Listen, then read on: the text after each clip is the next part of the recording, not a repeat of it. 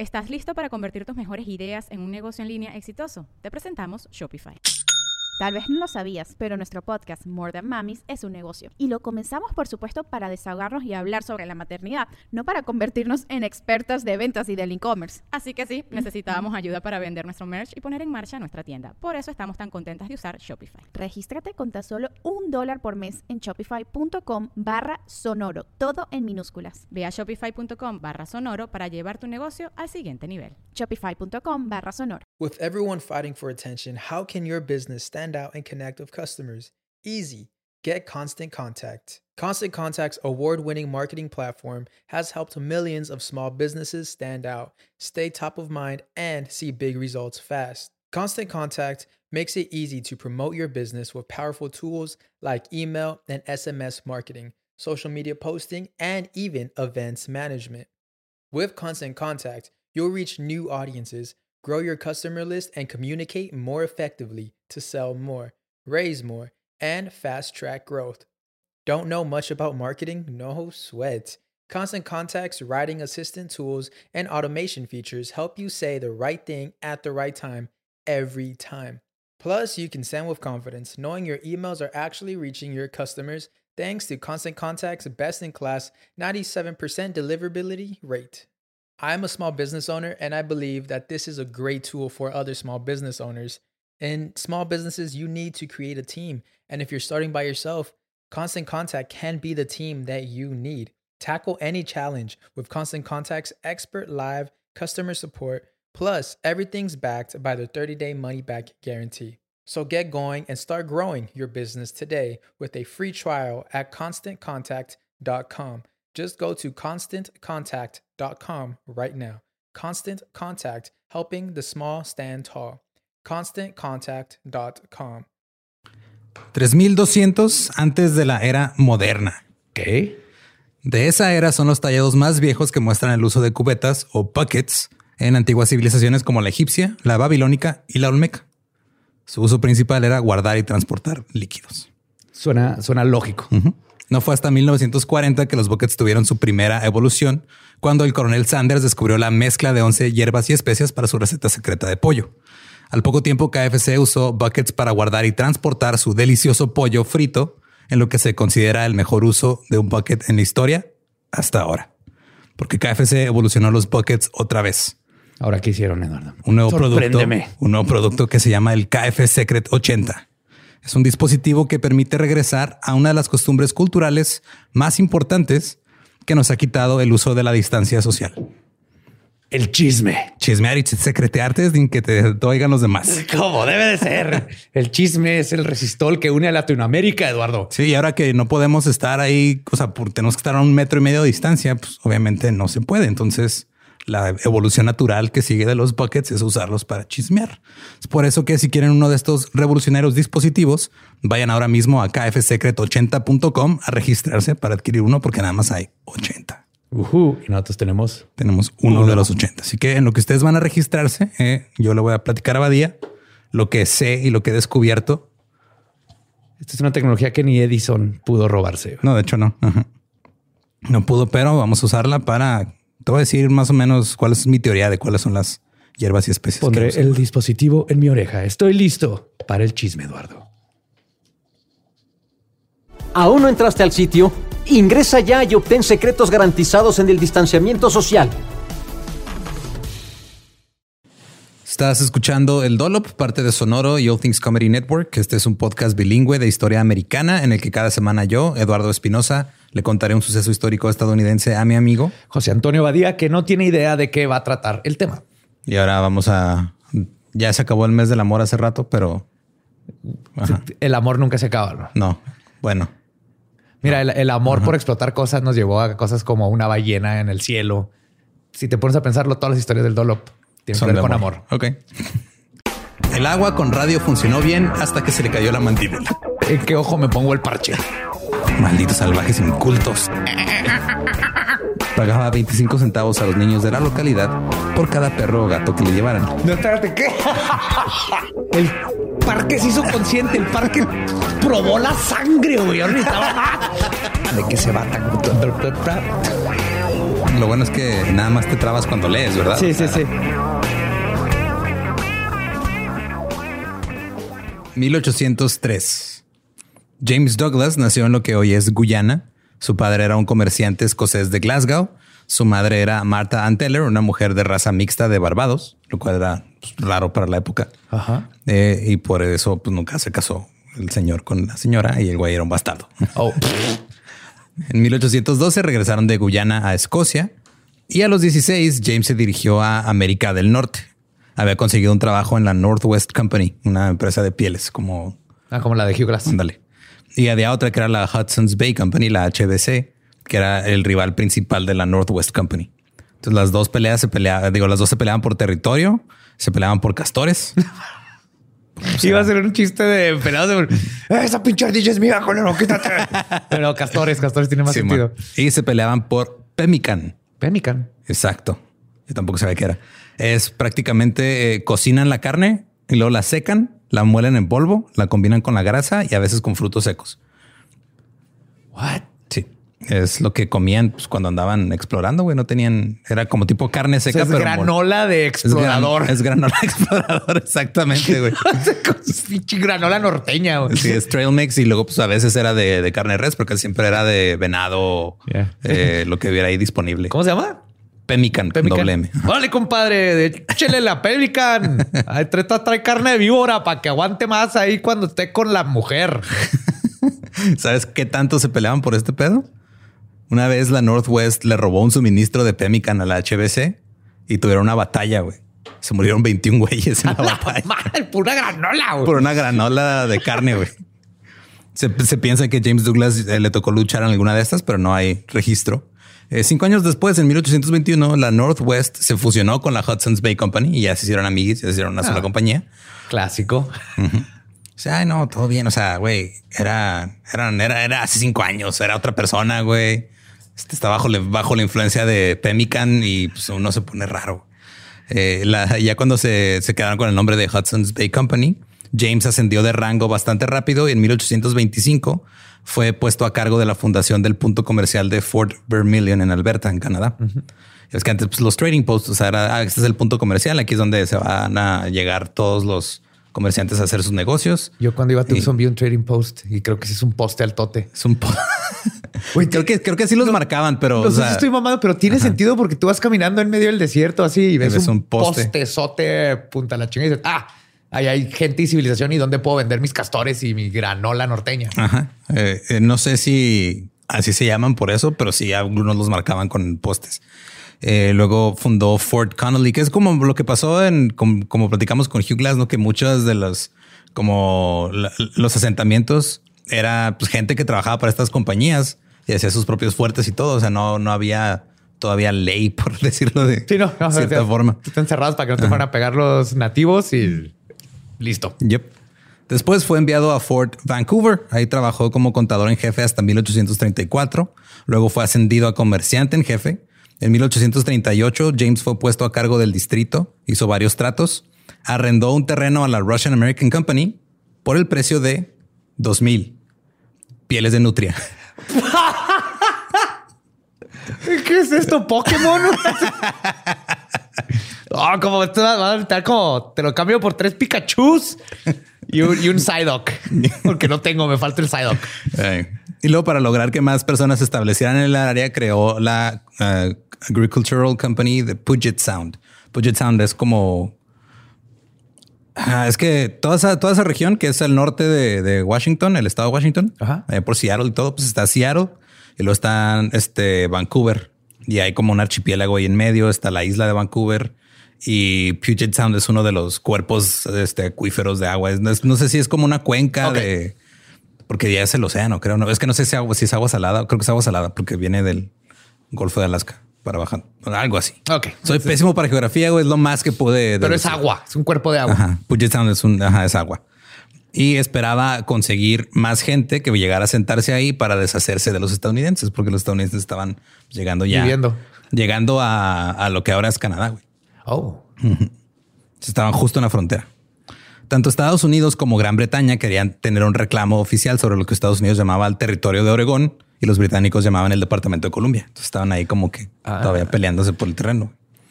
En 1840 Douglas fue nombrado Principal Factor. No sé qué significa eso, pero es el factor principal y era así el rango más alto que podía obtener en su compañía. Luego fundó el fuerte de Fort Victoria y eligió ese sitio de Fort Victoria porque estaba el puerto estaba protegido y había muchas llanuras, podían cultivar chido y aparte este como que no era tan era como una especie de como para crear un buffer, como una zona así para que no dejar que los gringos llegaran más adentro. Ah, ya. Entonces dijo, aquí me quedo y ya no los dejo pasar de aquí. O sea, fue el primer border crossing. Ándale. Eh, mil estadounidenses entraron en el territorio de Oregón en el 43, en 1843, seguidos de otros 1500 en 1844. El senador de Missouri, Thomas Hart Benton, dijo, cito, dejen que los emigrantes sigan adelante y lleven sus rifles. 30 mil rifles en Oregón aniquilarán a la compañía de la Bahía de Hudson. Los expulsarán de nuestro continente. Güey. Que no te olvides de tu pasaporte, mijo. Y toma. Tus calzones y tu rifle. Como el Toy Story, ¿no? Así, ahí están tus ojos enojados por si los necesitas. Aquí está el Pemican y Vámonos. Los británicos están preocupados Y, por y tres todos. nutrias por si te hambre en el camino, mijo. Sí, tres nutrias por si te quieres comprar algo. Algo- Me traes un recuerdito. Eh, están preocupados los británicos por todos los asentamientos de los gringos, de los yankees. En 1845 ya había 8000. La mayoría estaban en el valle de Willamette, que era un valle muy fértil, tenía, podía sembrar ahí bien, bien vergas, todo chido. Para 1842, la HBC había trasladado su puesto principal de Oregon Country a la isla de Vancouver. O sea, está Vancouver, la ciudad, y luego está como una islita así a un ladito, que es la isla de Vancouver. Yo no sabía eso. Yo Lo tampoco. aprendí viendo este pedo. Yo tampoco. George Simpson, quien tomó la decisión de llevarse el puesto para Vancouver, llamó a los estadounidenses, cito, personajes de todo tipo sin valor y sin ley. Los, de ahí los británicos y los gringos se odiaban, güey. Estaban, o sea, Claro, güey. Llegan los pinches gringos, les ponen testículos de plástico a sus caballos, arriba de los testículos, te traen cuatro testículos esos caballos. güey. ¿Qué pedo con esos pinches estadounidenses? Están bien raros. Voy a tomarte. Y James Douglas nunca superó el hecho de que los estadounidenses lo expulsaran del valle del río Columbia. En 1849, Gran Bretaña arrendó toda la isla de Vancouver a la HBC por siete chelines al año. No tengo idea si eso es mucho poquito. Eh, es bien poquito, güey. Ok. Era, Y más como un. Era, y era por una razón, porque la- se le dijeron que va, güey. Te lo- o sea, va a estar bien vara, pero tú tienes que traer a este colonos al asentamiento y tienes que hacer una colonia aquí, güey. O sea, porque ya habían perdido las otras colonias hace como a ver si en la Ajá, hace como, como 60, 70 años, que fue en 1770 y algo. Ajá. Y este 1849 dijeron que ahora hay que hacer otra colonia aquí, güey. Ahí te va, no, pues, va a estar, va a estar bien chingón. Eh, y querían como que igualar el hecho de que pues, había un chingo de migrantes gringos, querían igualar ellos con sus migrantes británicos para que Estos vatos no ni cogen. los británicos, todos frígidos, los amo y todo, pero no hay gente más frígida y estricta en el mundo, güey. pues Por eso no podían ni reproducirse. Pues no, yo creo que no. Pero sí, este les dijo, le dijeron a la HBC, ok, güey, pues, ahí está, nada más tú asegúrate que los colonos estén chidos, tú trátalos bien.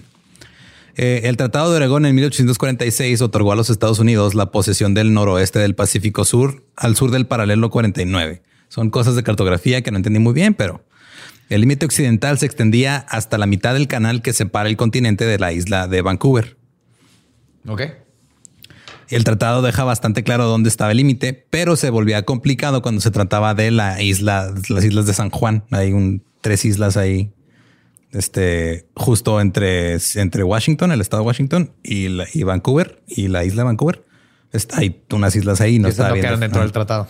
Estaba, sí estaban en el tratado, pero nada más, a ver si tú lo entiendes, güey, porque no entendí ni madre esto. Dice, cito, la línea de límite entre los territorios de los Estados Unidos y los de su majestad británica continuará hacia el oeste a lo largo del dicho cuadragésimo noveno paralelo de latitud norte hasta el centro del canal que separa el continente de la isla de Vancouver y de ahí hacia el sur por la mitad de dicho canal y del estrecho de Fuca hasta el Océano Pacífico, siempre que la navegación de la totalidad de dicho canal y el estrecho al sur del paralelo cuadragésimo noveno de latitud norte quede libre y abierta a ambas partes. Está bien claro todo, ¿no? O sea, Cabrón, güey. se entiende en chinga de quién es la isla, ¿no? Ahí de, de entrada ya sabes que Sí, sí, tiene que poder pasar el de los tamales por ahí. eh, un gobernador de los que trabajaba ahí con el HBC leyó el tratado, dijo, pues espérate, es que no hay un canal, hay dos canales. El secretario de Estado de Estados Unidos, James Buchanan, también expresó su alarma cuando leyó el artículo 1, porque se dieron cuenta que al parecer nadie había visto un mapa de la zona, güey, nomás lo dividieron hacia lo estúpido. Pero los ignoraron y se firmó el Tratado de Oregón. El Senado lo ratificó el 18 de junio, el Parlamento también, y asumieron que la situación con las islas pequeñas y sin sentido se iba a resolver por sí sola. Ah, sí, claro, ahí ellos... Ahí va a estar, al rato llega más gas, tú no te preocupes, güey. No, todo bien, güey. Tenemos para 30 años. Es más, lo vamos a vender. Vamos a regalarse a la verga. No tanto pinche casa. Eh, James Douglas estaba esperando ser nombrado gobernador de la isla de Vancouver. Ya era una formalidad. O sea, el güey había ascendido a su máximo rango en la compañía y le dijeron, güey, te vamos a dar Vancouver. Se lo habían prometido. Luego de repente recibió una carta que decía, sabes que siempre no, güey. El nombramiento de gobernador de la isla de Vancouver fue para Richard Blanchard, un abogado soltero de 33 años. Era un tipo que tenía conexiones en Londres y veía a Vancouver como un trampolín hacia una carrera en el gobierno. claro. No me sorprende nada que fue uno de estos tipos, güey, el que se quedó con el, el vato que tiene toda la vida ensayándole y llega el pinche batito ahí, este, lame culos. Ajá, y le dan el puesto. A Douglas se le dijo, ¿sabes qué? Hazle una casa a este güey. What? Y este le dieron, le dijeron que le preparara un terreno de 400 hectáreas. Porque Ay, le- güey. Con eso le iban a pagar, Bucana. No le iban a pa- dar lana, le iban a pagar con 400 hectáreas de, de tierra. Blanchard llegó un año después de su nombramiento y cuando llegó pidió ver la casa y lo llevaron a un terreno baldío donde se supone que debería estar la casa. Ahí está, güey. Ahí está, nomás hay que armarla, güey. Sí, güey. ¿La querías armada? No mames que querías que talara los árboles. Luego le dieron una habitación en el fuerte que estaba tan culera que decidió regresarse al barco al que lo trajo. Pero el barco nada más se, pudo caer ahí un mes porque el barco se tenía que regresar a, hacer su ruta de búsqueda de suministros. Finalmente se mudó a la habitación del fuerte y esperó a que construyeran su casa. Fueron muchos meses de insistencia y presión, pero Douglas finalmente le construyó la casa Blanchard, una pinche casa bien chiquita. Nadie lo quería. Eh, la casa se le hicieron pequeña a propósito para que güey no pudiera tener eventos ahí, fiestas, eventos cívicos, llevar diplomáticos, nada. güey. Y la cocina estaba arriba, güey. A pegar al baño. Simón. Tenías la- por algún motivo tenías que este, cagar en la cocina como departamento de la condesa. Eh, el problema real era de que había muy pocos colonos y, los pocos que había eran empleados de la compañía. Entonces no estaban trayendo inmigrantes británicos todavía. O sea, nada más estaban los que estaban ahí porque les pagaban por estar ahí. Douglas tenía todo el poder porque pues es- todos estos güeyes lo conocían porque él trabajaba toda la vida ahí. Era su jefe. Y cuando le, le preguntó a Douglas por sus mil acres, por sus 400 hectáreas, Douglas le dijo, es que nada más los puedes usar mientras estés aquí, güey. No son, no son para siempre. O sea, si te vas, los pierdes. Oh. Y dijo, ¿sabes Tienes qué? que Este- mearlas todas, güey, todas. Hasta que no meas todas las 400 hectáreas, no van a ser tuyas. Dijeron, ay, por cierto, si quieres cultivarlo, pues vas a tener que hacerlo tú solo, güey, porque todos los demás están ocupados en su jale, güey. Entonces el güey, pues como abogado, no era buen agricultor. No, no creo. Tuvo que usar su propio dinero para comprar suministros. El güey este andaba, o sea, no le estaban pagando, le pagaron con el terreno. Él tuvo que invertirle al terreno para que pudiera sacarle algo. Y todo el mundo lo estaba ignorando, le estaba haciendo la ley del hielo. Eh, de repente desarrolló un dolor punzante en un lado de la cabeza y tuvo episodios recurrentes de malaria. Verga. Finalmente se rindió. Douglas lo había vencido, renunció y tan pronto fue- fue este aceptado de vuelta en Londres. Se fue en el primer barco que fuera para allá. Cuando llegó, dio un informe sobre Douglas así terrible, güey, diciendo este güey es la peor persona del mundo. Pero pues, Me hizo mear 400 hectáreas el culero. pero pues es justicia. O sea, No, sí, a la mala, bien pero chido lo que le hicieron, así bajita la mano, nada más chingaquedito hasta que solito se dio por vencido. Eh, otra, Hugh Glass hubiera dicho arre y hubiera sembrado todo. Este James Douglas al final fue nombrado gobernador en 1852. Lo logró.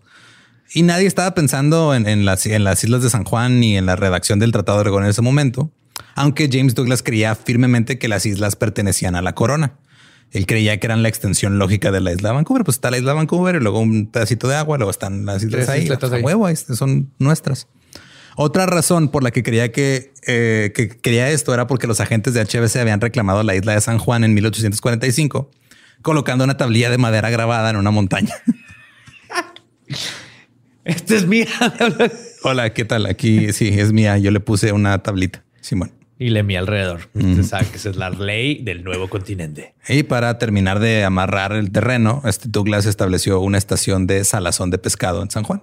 Se pescaban y luego iban ahí, lo salaban y luego se lo llevaban. Qué pinches manjares va en esos tiempos. ¿no? Sí, güey, que pinche comida cool. Carne seca con frutas y Sí. pescado Todo. seco, salado. güey. Vientos. En 1853, Estados Unidos formó el territorio de Washington. Tenía un gobernador joven y Douglas creía que esto llevaría a que más estadounidenses se movieran al norte del río y se apoderaran de las tierras en la cuenca de, de Puget Sound. Entonces, dijo, güey, ya pusieron un gobernador aquí de este, que anda con todo y van a querer llegar para acá. güey. Entonces tengo que frenarlos. Sí, es que de nada sirve que en un papel diga que algo es tuyo si se te meten unos tipos a tu casa mientras te fuiste a otro lado. Luego trata de sacarlos.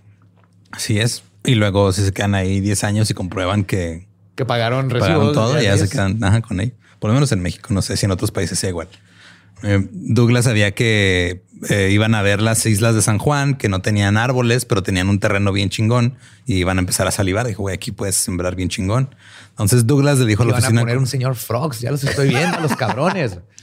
van a poner un McDonald's, van a poner con tu McPemican. Como McPenican, por favor. ¿Cuánto es? Dos castores y media nutria. Ah, fuck, préstame media nutria, güey. Se me olvidó en la casa. eh, toman ardillas. Douglas le dijo a la oficina colonial que los habitantes de San Juan podían mantener una gran población. Entonces, en 1853, como gobernador de la isla de Vancouver, Douglas escribió al duque de Newcastle y le dijo que iba, cito, a afirmar la soberanía de su majestad la reina sobre todas las islas del archipiélago de Arrow, que se llamaba. Eh, se encuentran al oeste de la isla Cypress. Échenme dos litros de whisky que tengo que mear tres islas, cabrones. El duque de Newcastle no respondió a la carta, entonces Douglas dijo, ah, ok, eso significa que se arma. A huevo. Luz verde. A huevo. Es como cuando decía, oye, ma, ¿puedo ir a la fiesta de mis amigos? ¿Qué, mijo? Ok, ma. Eh, no me dijo que no. ¡Woo! Primero fue tras el estadounidense R.W. Cousins, que estaba trabajando en un terreno en la isla López, que es una de las tres islas que está ahí. Estaba cortando madera y había invertido ya 1.500 dólares en mejoras a un terreno. Y Douglas hizo que Cousins solicitara una licencia y luego pasara por la aduana en Victoria con la madera y se vio obligado a pagar 10 peniques por cada 50 pies cúbicos de madera. Cousins dijo que la tierra, yo creí que era gringa, güey, entonces había un derecho de reclamo de tierra en ese entonces. Ajá. Que tú decías, ah, yo quiero estos acres y te los daban con la condición de que, Que los trabajaras, Los ¿no? trabajaras, Simón. Pero se vio obligado a irse porque pues, ya no podía con los términos que le puso Douglas. Y Douglas tomó esto como una victoria. Escribió, cito, he logrado derrotar todos los intentos realizados por ocupar el archipiélago a través de la Agencia de Ocupantes Ilegales estadounidenses, de modo que esas islas sigan siendo una dependencia de facto de la isla de Vancouver desocupada por ellos, excepto una estación de, de pesca que se estableció hace años en la isla de San Juan. Entonces el güey dijo, ya me chingué que estaba ahí, todo bien. Luego Douglas estableció una plantación en la isla de San Juan. El 15 de diciembre de 1853, unos pastores hawaianos, dirigidos por un agente irlandés de la HBC llamado Charles Griffin. Espérate, ¿pastores de sacerdotes o pastores de pastoreo de No, animales? pastores de pastoreo. Ok. Ajá. Pues Hawái está para el lado, se los Sí, sí, llevaban pero no- acá. sí, no, no sabía si eran pastores religiosos o verdaderos, literal. No, eran pastores de ovejas. Ok. Se llevaron 1300 ovejas a pastar a la isla, algunos animales de corral, incluidos algunos cerdos. Eh, Griffin, el irlandés a cargo de ellos, llamó su nuevo hogar eh, Bellevue Sheep Farm. Y era su ranchito ahí con sus ovejas. Douglas informó algo al gobierno británico que los colonos estaban ahora en la isla de San Juan. Dijo, ah, ya hay un colono aquí, ya hay gente, todo chido. Pero nunca les dijo que en realidad eran empleados también de la compañía. güey. O sea, no eran colonos, eran... Ese güey les pagó para que fueran a ocupar ahí. Ah, vientos. Ok. Sí, sí, sí. Empezar a llenar de compas ahí el lugar para que se controle el ambiente. Los estadounidenses no estaban de acuerdo. En abril de 1854, el gobernador de Washington envió a la isla al recaudador de aduanas estadounidense Isaac Neff Eby y amenazó con apoderarse de la propiedad británica en la isla para cobrar los derechos que le debían a Estados Unidos porque esa era tierra estadounidense.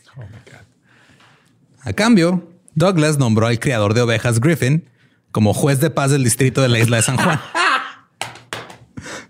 No era un puesto remunerado, obviamente. Douglas le dijo a Griffin ni que, que existiera, güey, pues no, güey. Sí, ah, por cierto, ahora eres el juez de la isla. Esa oveja va a ser este. Está acusada de comerse el pastizal del puerquito. Hay que decidir pena de muerte o inocencia. y le dijo Douglas a Griffin que tratara a un recaudador de impuestos gringo como si fuera un delincuente si llegaba a querer cumplir con su deber. Llegó el recaudador de impuestos gringo dos veces. Primero el 21 de abril, le dio a Griffin una factura, dijo que si no la pagaba le iban a incautar ovejas. ¿What? Pues sí, pues con qué le va a pagar? güey? Hijo, ¿Qué chicos van a hacer con tres ovejas? güey? No sé, las van a hacer pemican de ovejas, supongo, suéteres. Pero algo podemos estar de acuerdo. Los cobreimpuestos en la- toda la historia han sido unos hijos de la chingada. Simón. Y luego después regresó el 3 de mayo con un asistente y montó una carpa en la playa de la isla. Luego le dijo a Griffin, vente, vamos a hablar. güey". Griffin dijo, ok, hablamos. Después de unos minutos de conversación informal, Griffin le preguntó por qué estaba ahí. Y luego le explicó lo que iba a suceder si él perturbaba la paz. Le dijo, porque pues, si no sabías, yo soy el sheriff local. güey". A la mañana siguiente, Douglas se dirigió a la isla con un inspector de aduanas británico. Cuando Douglas llegó ahí, vio al grupo del recaudador de impuestos y no se preocupó. Dijo, ah, pues son dos, tres güeyes, no, no, no vienen a invadir, son poquitos. Así que Douglas dijo, no hay pedo, yo me quedo en el barco y mandó al inspector a que bajara ahí a la isla y que pusiera la bandera británica. ¡Ah, huevo! Ay, whoops, me tropecé. ¿Qué es esto? ¿Una bandera? Lo siento mucho, amigo. Eh, Tenemos una bandera y una tablita de madera con el nombre, güey, ya. Este pedo Puta es madre, más oficial no se puede, cabrones. Después de izar la bandera, el inspector británico se acercó al inspector gringo y le preguntó qué pensaba hacer. El estadounidense respondió, estoy pensando en poner un inspector en esta isla. Se refería a su asistente Weber. El inspector británico eh, le dijo, güey, si haces eso, vamos a arrestarlo. Y él dijo, ah, no, no pasa nada. O sea, yo lo voy a poner. O sea, no hay cárceles, pendejo. O sea, pero, o sea, ¿Vas a construir la cárcel tú o qué, güey? O sea, hay un, hay un güey con pastores y ovejas y ya hay dos güeyes de aduanas peleándose por Impuestos, güey. ¿Por quién le toca la lana, güey? Literal, vato. ¿quién le toca la lana de las ovejas que están ahí? güey? El pobre vato se estaba. Al final del día, el inspector de aduanas estadounidense fue con Griffin y leyó una proclamación en la que se nombraba a Weber, su asistente, como el recaudador de aduanas en la isla de San Juan, y luego se fue. Weber instaló una carpa detrás de la cabaña de Griffin y levantaron una bandera estadounidense. Griffin, siendo la ley local, emitió un orden de arresto a Weber y le dijo a uno de los pastores, tú eres un alguacil, vamos a arrestarlo. Yo quiero ese poder, güey. Sin nombrar, ah, sabes que, ah, güey, soy sheriff, pero no tengo policías. Pues, vente, güey, tú. Tú, deja limpiar ese de trasto. Ahora eres mi casa recompensas. Entonces el nuevo agente fue junto con el inspector de aduanas británico a arrestar a Weber. Cuando le dieron la orden judicial, Weber sacó su revólver y le apuntó al pecho al alguacil diagonal, pastor de ovejas. Weber le dijo, si me tocan, disparo. Luego dijo que yo puedo disparar porque ese alguacil no es un alguacil, nada más es un pastor hawaiano. No, señor. Él es un alguacil y de hecho va a renunciar porque mañana va a ser el panadero y luego va a ser un senador por mayoría. Eh, y decía que la oficina que ellos tenían no era legal porque la isla era, no era británica, era estadounidense y el alguacil no había prestado juramento ante un, tribunal de magistrados estadounidenses. Weber les dijo, tengo dos pistolas en mi cintura y tengo un cuchillo en la bota, entonces no estén chingando. Aquí está tu magistrado, hijo de tu puta madre. Trae 12 balas. Entonces el agente pastor y el agente británico eh, volvieron corriendo a la granja de Griffin, agarraron otros seis pastores y regresaron para hablar con Weber. Weber seguía apuntando ahora con sus dos pistolas, amenazándolos. Entonces el alguacil fue con Griffin y le dijo, oye, ¿le puedo disparar a Weber? O sea, están en el otro lado. Luego se dice, ah, espérame, güey. No, sigue apuntando, de regreso. se va a la granja. Oye, güey, ¿le puedo disparar a este pendejo? Ay, güey. Ay, güey. Y Griffin dijo, no, no, no, no hay necesidad de violencia. Hay que dejarlo, hagamos en paz. Vamos a ver qué pedo. Después Griffin escribió en su, en su diario, cito, qué farsa. Si esto es lo que se llama ley, entonces claramente es la ley del ron. Después de todo el desmadre, Weber se fue al día siguiente para conseguir suministros y el inspector de aduanas británico también para decirle a Douglas qué estaba pasando. Entonces Weber, el gringo se fue y el británico fue con Douglas a decirle, güey, acaba de pasar esto. Weber regresó con la intención de quedarse el 10 de mayo. Douglas le dijo a Griffin que solo evitara a Weber, tú haz lo tuyo, tú no, no te preocupes por ese güey que está chingando. A Weber también se le dijo, tú bájale tu pedo, o sea, los dos lados así de, mira, no te pongas tan intenso. A ver, y los dos me bajan tantito esas banderas, ¿eh? Eh, le dijeron a Weber, no te pongas a cobrar impuestos, nada más ponte a ver qué está pasando en la granja de ¿Quién nos ovejas. quiere cobrar?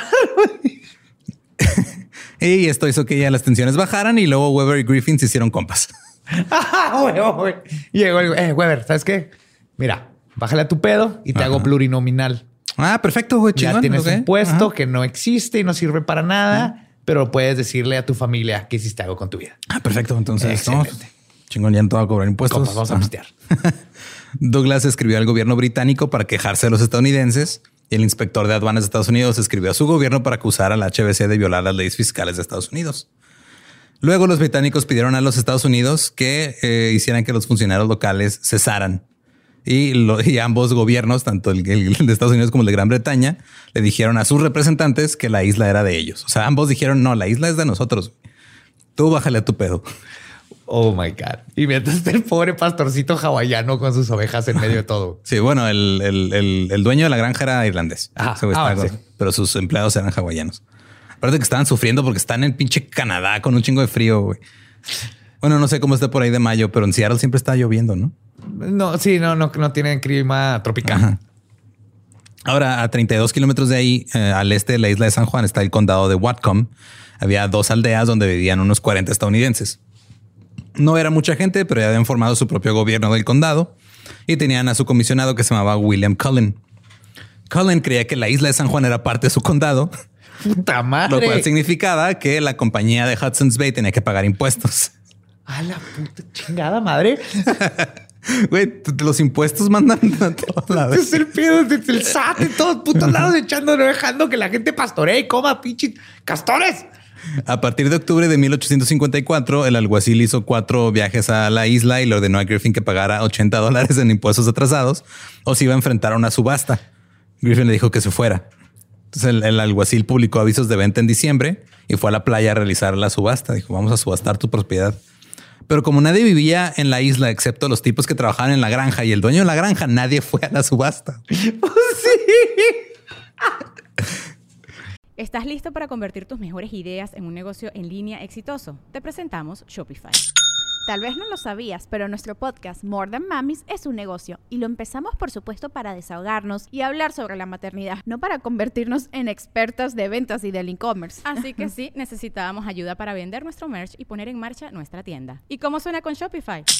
Llegó otra venta. Shopify es la plataforma de comercio que está revolucionando millones de negocios en todo el mundo. Ya seas un emprendedor desde tu casa o desde donde sea, Shopify es la única herramienta que necesitas para iniciar, administrar y hacer crecer tu negocio sin dificultades. Con Shopify puedo gestionar pedidos, envíos y pagos desde cualquier lugar, brindándote toda la información y estadísticas de tus ventas al detalle. Regístrate para un periodo de prueba con tan solo un dólar al mes en shopify.com barra sonoro, todo en minúsculas.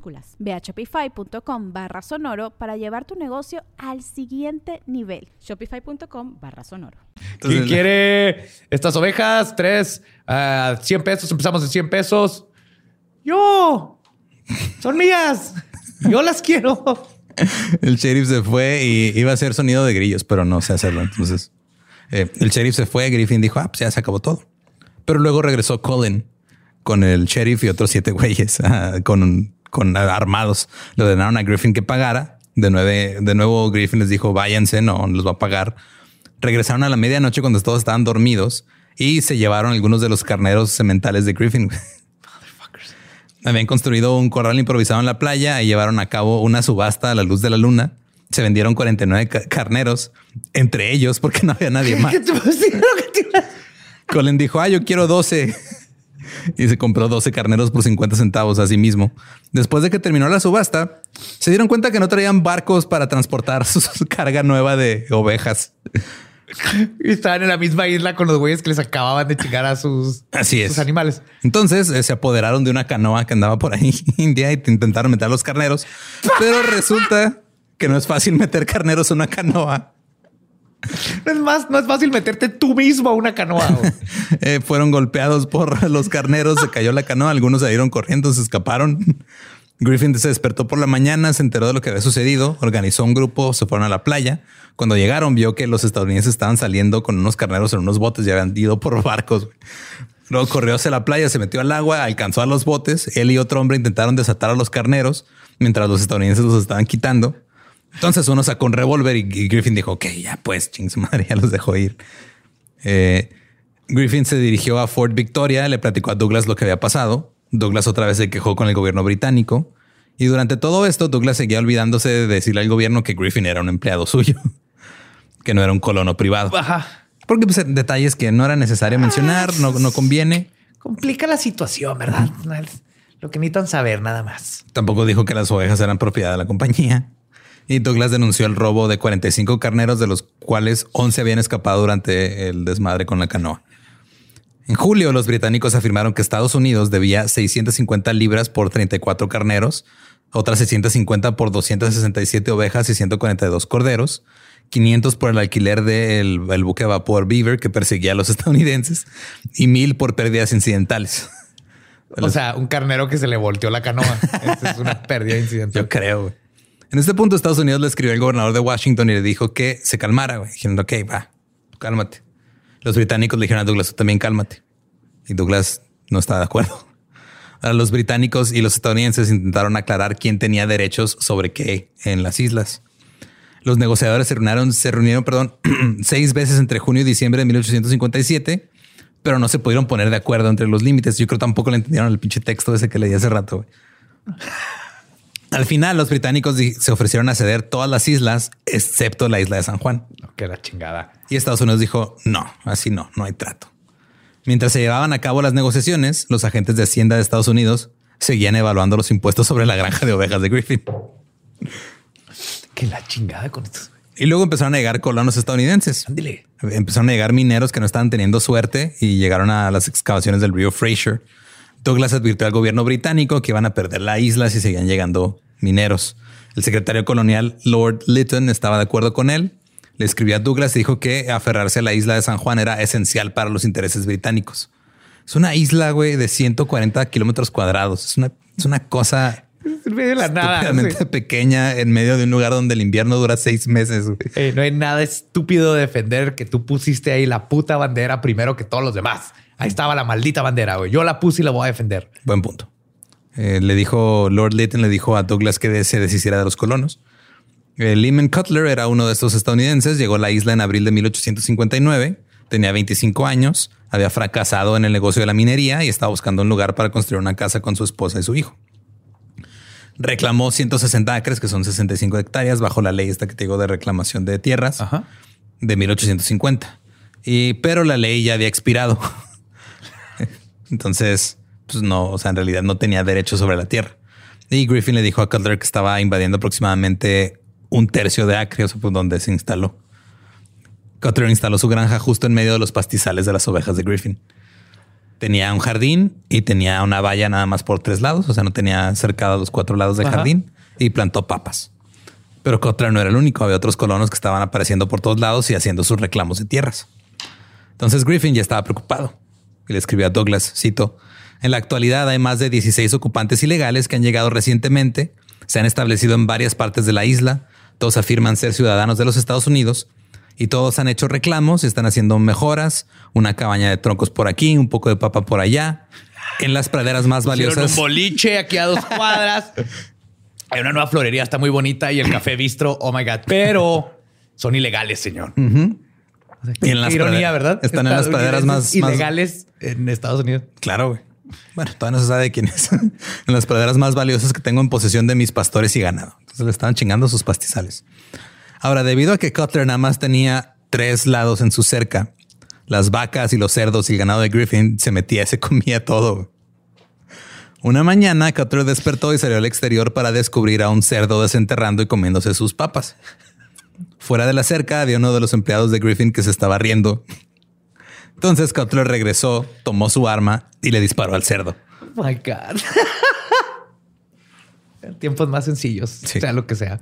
Cutler fue a ver a Griffin y le dijo que se ofrecía a reemplazar el cerdo o a obtener una estimación de tres hombres sobre cuánto valía y pagar por él. Dice, Mira, te traigo tres valuadores que valoren el, el cerdo y te lo pago. Hey, tú, Juan, ahora eres evaluador de cerdos.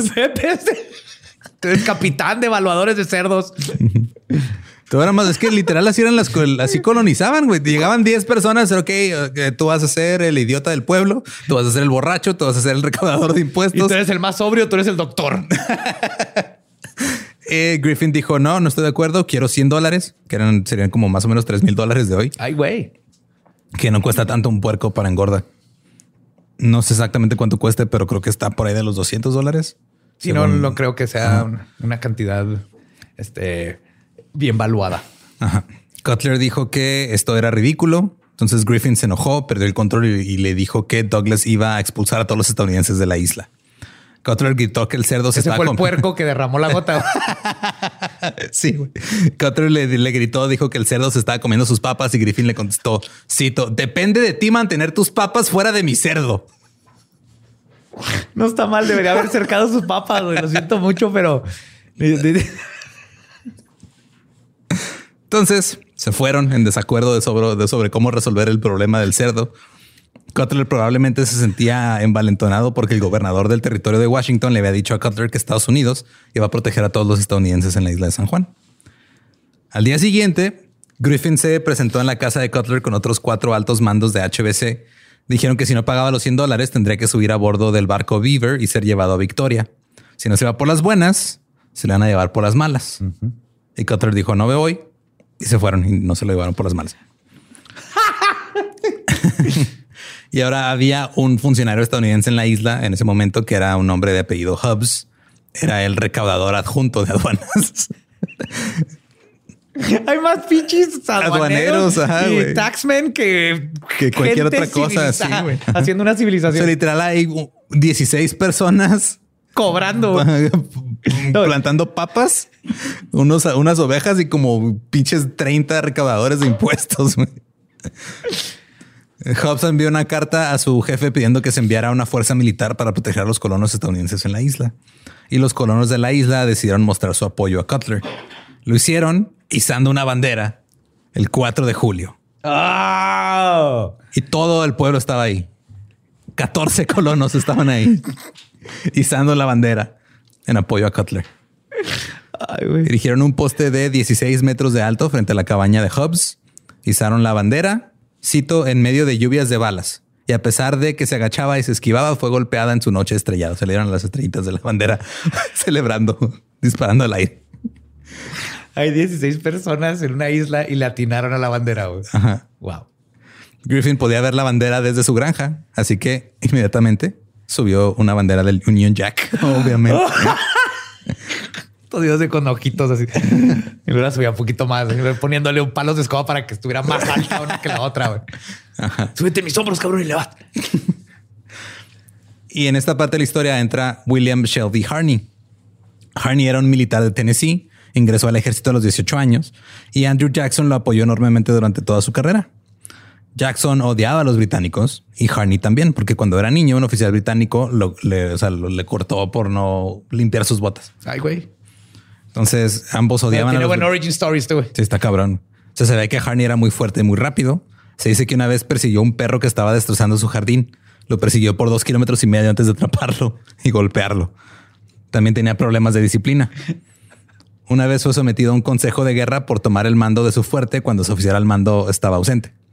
Pero Jackson lo salvó. O sea, siempre intercedía por él. Jackson siempre "Ah, este no hay pedo, este güey es compa. Como siempre Ajá, en sí, el sí. gobierno. Eh, Harney también fue imprudente durante las batallas. Un coronel escribió sobre él, cito, Usted sabe la opinión que tengo del coronel Harney. No tiene más cerebro que un galgo.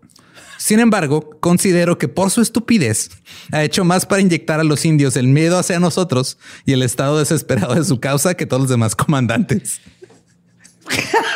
o sea, literal, es- halago, este güey está tan pendejo que, le- asusta a nuestros enemigos. Harney estaba en Texas cuando estalló la guerra mexicana, recibió órdenes de crear una fuerza para defender el estado, pero le valió madre y reunió un grupo y se fueron a invadir a México. Se apoderó de una pequeña ciudad, le ordenaron que regresara, pero no quería regresar. Se esperó una semana, ya después regresó, dejando atrás a sus hombres, que luego murieron en otra batalla. Puta madre. Su comandante general dijo que sus acciones exhibieron, cito, extrema imbecilidad e incapacidad manifiesta. Se le ordenó permanecer en Texas cuando las fuerzas estadounidenses invadieron, pero no lo hizo. Esto lo llevó a su segundo consejo de guerra. Ahora se salvó por ser muy patriota. What? Sí, o sea, el güey fue tan patriota así en su juicio de guerra que dijeron, ah, este güey es chingón. Entonces Necesitamos más de estos. Estamos más de estos. Siguió desobedeciendo las órdenes que le habían dado y siguió atacando a México sin autorización. Debido a sus asaltos imprudentes, subió de rango. Ganó. Esos güeyes pedos. Así que ya, güey. ¿Qué, pendejo? ¿Qué me ves? Ya, cabrón. Pero con México. Ajá, Simón. Bueno, pues ya, ya firmamos el tratado en México. Ahí va este cabrón otra vez. Vete, cala, no. Es- fue general de brigada por un rato y luego después se fue a luchar contra los Sioux y luego le pusieron el apodo de oso loco o el carnicero. Crazy Bear. Ajá, era Crazy Bear. En 1858 enviaron a Harney al territorio de Oregón para hacer frente a los levantamientos de los nativos americanos. En 1859 ya no había mucho que hacer, entonces fue a inspeccionar los fuertes al norte de Washington. Y en un momento de repente llegó su barco justo al lado de la isla de San Juan. Vio la bandera estadounidense y dijo, "Ah, hay que pararnos aquí. güey". Los estadounidenses lo recibieron en la playa y le empezaron a contar todo lo que había pasado con el cerdo Oh, shit. todo el desmadre. Entonces Hobbs le dijo, güey, por favor, manda una compañía de soldados para que nos protejan. Harney envió a las órdenes especiales. necesitamos soldados. Soy Crazy Bear. Necesitamos uno solo loco y con eso. Nomás voy a hacérsela de pedo a México y regresando les tiro paro. Harney ar- eh, hizo la orden especial número 72, ordenando al capitán George Pickett que ocupara la isla de San Juan. Luego escribió una carta al Departamento de Guerra de Estados Unidos explicando lo que estaba haciendo y se las mandó por correo. O sea, llegó, le dio la orden a un general que vamos a quedarnos aquí y le mandó y luego ya le avisó. Y luego al ya avisó. Harney también envió al, al teniente coronel Silas Casey y su barco el Massachusetts para dejar a Pickett ahí y a sus tropas y que deambulara por las islas en busca de buques de guerra británicos. Entonces Pickett llegó con sus tropas el 27 de julio e inmediatamente publicó una proclamación. Cito, siendo este territorio de los Estados Unidos, no se reconocerán o permitirán en esta isla leyes distintas de las de los Estados Unidos, ni tribunales excepto los que se establezcan en virtud de dichas leyes. Ahora, dio la casualidad que ese día llegó un magistrado británico tuerto.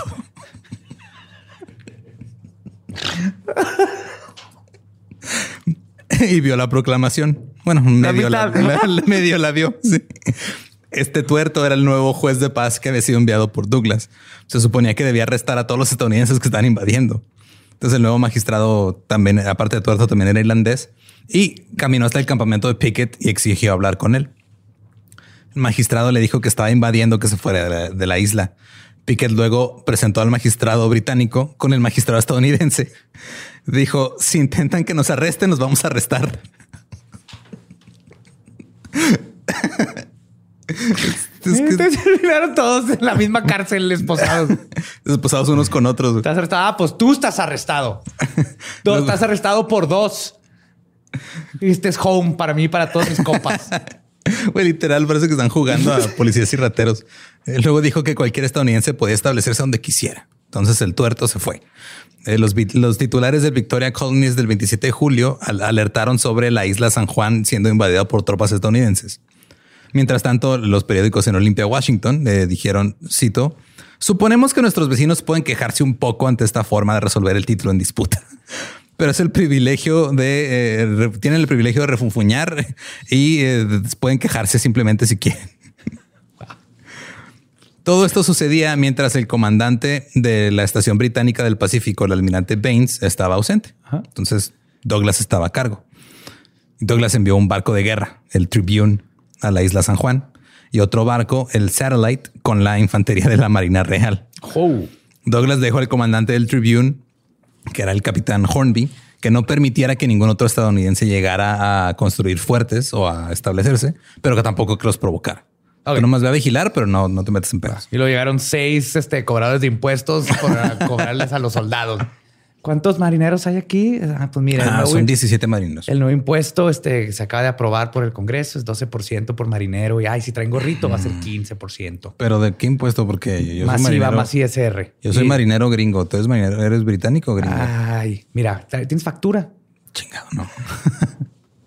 Había cinco buques de guerra británicos en la zona. Estaba el Tribune, el Satellite, el Ganges, el eh, Pilatus y el Plumper. 167 cañones, 1940 hombres en total. Hay más cañones que gente viviendo en la isla. Sí, güey. Hay más gente en barcos alrededor de la isla que gente en la isla. Y casi el mismo número de ovejas. Sí. El, tribu- el Tribune llegó a la isla el 29 de julio a las 21 horas. El magistrado tuerto le dijo inmediatamente al capitán Hornby que Pickett debería ser destituido o arrestado. Los británicos se dieron cuenta que no tenían suficientes hombres para enfrentarse a los estadounidenses, así que pidieron más hombres a Douglas. El Tribune ahora estaba apuntando todas sus armas al campamento de Pickett. Hornby se bajó del barco, caminó hasta el campamento, pidió hablar con el oficial al mando y habló con Pickett al final terminaron gritándose de cosas y ahí quedó. Douglas después le dijo al otro barco, al pilot, que fuera. Pero el tipo a cargo del barco pensaba que todo esto era un desmadre, estaba, era una locura. Dijo, no, güey, la neta, tú estás loco, Pickett está loco. No saben lo que están haciendo y nada más te estás aprovechando de que no está el almirante, por eso nos mandaste. Y ese güey, los puercos le están comiendo sus papas. porque no ha puesto una pichirreja ahí? Mira lo que le está pasando. Esto es un desmadre. Yo me voy. Sí, le dijo a Douglas este, que nada más estabas aprovechando de que no está el almirante pero la política británica permitía a los comandantes decidir cómo, por qué y cuándo emplear la fuerza. Entonces no tenían que responderle a nadie si no había nadie. O sea, si no estaba el almirante, el siguiente cargo podía hacer lo que quisiera. Ya. Em, entonces el capitán junto a los este capitán junto a los otros se reunieron con Douglas y le dijeron, güey, no hay que usar la fuerza, no tenemos que arrestar a Pickett, pero podemos enviar este, tropas nada más para que como ir midiéndonos los penes militares. Douglas estaba enojado, pero dijo, ok, va, no vamos a, dispararles. Dijo que no le van a arrestar a Pickett tampoco. El capitán del pilot zarpó para ir a buscar al almirante para que viniera a arreglar el desmadre que estaba en San Francisco, güey. O sea, dijo, ahí vengo, voy a San Francisco. Mientras tanto, en la isla las cosas se estaban descontrolando. El 29 de julio, el primer teniente John Howard eh, corrió hacia la tienda de Pickett y le apuntó con un arma diciendo, voy a tener mi satisfacción. Pickett saltó sobre él, le quitó el arma y lo empujó fuera de la tienda. Luego le dio la pistola a través a Howard y le dijo, regresate a tu tienda. Howard se alejó y le dijo, no tienes autoridad sobre mí. Lo cual era cierto porque Howard había sido sometido a consejo de guerra en abril y ya no estaba en servicio activo ni estaba recibiendo paga. Pero como no supieron qué hacer con él, se lo llevaron a la isla junto con el resto de las tropas. ¡Ay, güey! O sea, es estupidez, incompetencia, valemadrismo, es todo en, en, una isla. Por una isla de 140 kilómetros cuadrados. En este punto, el creador de ovejas y alguacil Griffin presentó una protesta por escrito o le ordenó a Pickett que se fuera de la isla. Griffin se quejó de que los soldados pisoteaban sus cultivos y pateaban sus ovejas. Pero luego empezaron a llegar turistas y periodistas What? Nada más a caminar y a ver qué estaba pasando. Se asomaban así por las tiendas de los militares. ¿Qué pedo? Tomar fotos, gentrificar el lugar. un reportero dijo que incluso se tomó un refrigerio con piquete en su tienda. Nomás entró así. Ah, qué pedo se genera. Ah, güey, un cafecito. Ah, arre, chingón. Preocupado por las armas del Tribune, Pickett tomó su campamento y lo movió fuera de su alcance. están apuntando aquí, vámonos al otro lado de la isla. Ahora es una isla el barco puede ir al otro lado de la isla y seguirle apuntando. Luego llegó el otro barco, el Plumper. Ahora ya había tres barcos británicos y dos barcos estadounidenses ahí. Mientras tanto, Douglas seguía en desacuerdo con la charla que dieron los capitanes. Él decía que si los soldados de Pickett permanecían en la isla de San Juan, pues entonces él iba a bajar a sus Marines para que estuvieran también ahí. Pero en la isla había un desmadre y había un chingo de turistas. Eh, Hornby se reunió de nuevo con Pickett esa conversación terminó con cada uno echándose la culpa de que si pasa algo va a ser tu culpa. Eh, dijo Pickett dijo, güey, si forzas un desembarque es tu culpa. Y el otro dijo, no, si tú forzas un desembarque es tu culpa. No me toques, te estoy tocando. No me no te estoy tocando, no te estoy tocando. Pickett insistió que las islas eran territorio estadounidense, aunque no lo eran. Hornby produjo lo que se conoce como la Carta Marcy, en la que el secretario de Estado de los Estados Unidos prometía que los funcionarios estadounidenses no lucharían contra los británicos por las islas de San Juan. Y Piquet vio la carta y dijo, no, pues yo no sabía este pedo, entonces no me importa. Ajá, no cuenta. Los capitanes británicos, eh, está haciendo changuitos cuando la ley no cuenta. los capitanes británicos rechazaron la orden de Douglas de desembarcar a los Marines. Douglas estaba recibiendo críticas en los periódicos británicos por no manejar bien la situación. Al mismo tiempo, el, el pilot, el que se fue, encontró a la nave del almirante. Le dijeron lo que estaba pasando. El almirante dijo, no mames. Literal, su cita es, no, no, malditos tontos. y canceló las órdenes de Douglas. Pero Douglas estaba enojado y ya no pudo hacer nada porque ahora sí llegó el almirante y dijo, no, estás mal, güey. Se terminó. Todo se calmó. Guerra evitada. Se evitó que se agarraran a chingazos por haber matado a un cerdo. Sí, ahí empezó todo el desmadre. Empezó porque mataron un cerdo que se comió unas papas. por un güey que no le puso la Reja. tercera reja. Todo se calmó en la isla. Pickett y Hornby empezaron a hacerse compas. Los soldados británicos y estadounidenses empezaron a reunirse, a platicar, intercambiaban periódicos, empezaron a pistear, a fumar puros. Llegaron turistas a la isla para ver qué, qué pedo con el alboroto que estaba pasando. Em- Apareció el primer establecimiento de licores en una tienda de campaña junto al muelle. Huevo, güey. Llegaron más mineros, llegaron prostitutas, nació San Juan Village. Charles Griffin estaba asombrado, cito, escribió en su diario, soldados, indios, todos los hombres estaban decididos a beber juntos. Nunca vi nada igual. Hizo Party Island aquí. Es un. Cancún ahí. Pero eso no es lo que el hombre a cargo, el general Harney, pensó que estaba pasando. Él había enviado a Pickett por una razón. Creía que los británicos estaban en sus barcos con sus armas en alto, con los Marines listos para desembarcar, y estaba impresionado con la forma en la que Pickett había manejado la situación. Que no había hecho nada. güey. No, nomás se pelearon como niños de primaria. güey. Y dijo, no mames, lo está haciendo bien cabrón, y lo recomendó para un ascenso militar. Un oficial que estaba en San Juan llamó a Harney, cito, uno de los oficiales más débiles y farsantes más arrogantes del ejército. Nada calificado para su puesto. Es el hazme reír donde quiera que vaya. Su administración es una serie de desatinos y errores. Es tan insensato como un político de taberna y es insensible a la, de- a la vergüenza. eso, es, eso es una buena cosa que tener como persona. Eh, Ahora, a pesar de que todo estaba bien, todos estaban llevando chido, estaban pisteando, estaban de fiesta, Harney asumió que no. Él asumía que eventualmente algo iba a pasar y se iban a pelear. A pesar de que todo estaba bien, Pickett también estaba convencido de que a lo mejor sí iba a haber una batalla. Entonces Harney decidió enviar refuerzos. El teniente Casey fue enviado con más tropas. Ad- ay, güey, perdón. Ah, se me fue saliendo por otro lado. Pickett advirtió a Casey que los barcos británicos dispararían contra su buque cuando llegara, pero eso no sucedió. El barco de Casey llegó, descargó su equipo, armas y tropas y estableció su campamento. No Y hubo- un no hubo DJ.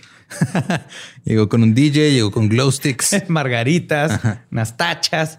Eh, Casey luego fue a Victoria para tratar de reunirse con el almirante británico, pero el almirante dijo que no, porque él no se iba a reunir con alguien que estuviera en un menor cargo que él.